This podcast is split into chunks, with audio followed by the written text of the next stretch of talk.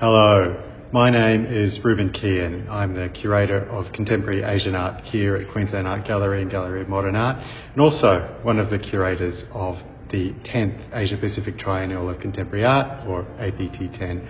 I'm delighted to be working on Between Earth and Sky Indigenous Contemporary Art from Taiwan as part of APT 10.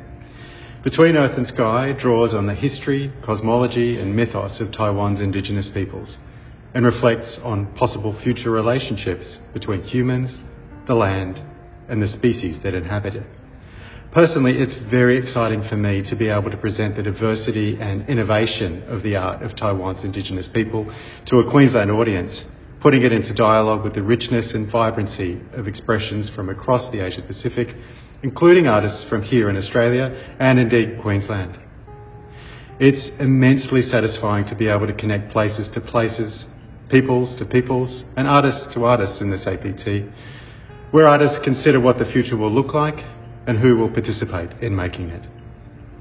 I'm grateful for the support of many friends in Taiwan and Australia who have helped us along the way and give special thanks to our collaborators at the Indigenous Peoples Cultural Development Centre, the Ministry of Culture, and the Cultural Division of the Taipei Economic and Cultural Office in Sydney.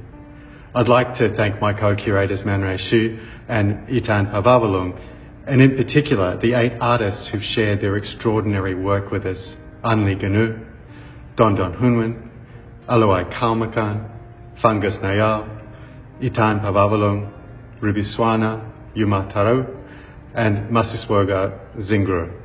I look forward to the deep dialogues that these encounters produce. Thank you.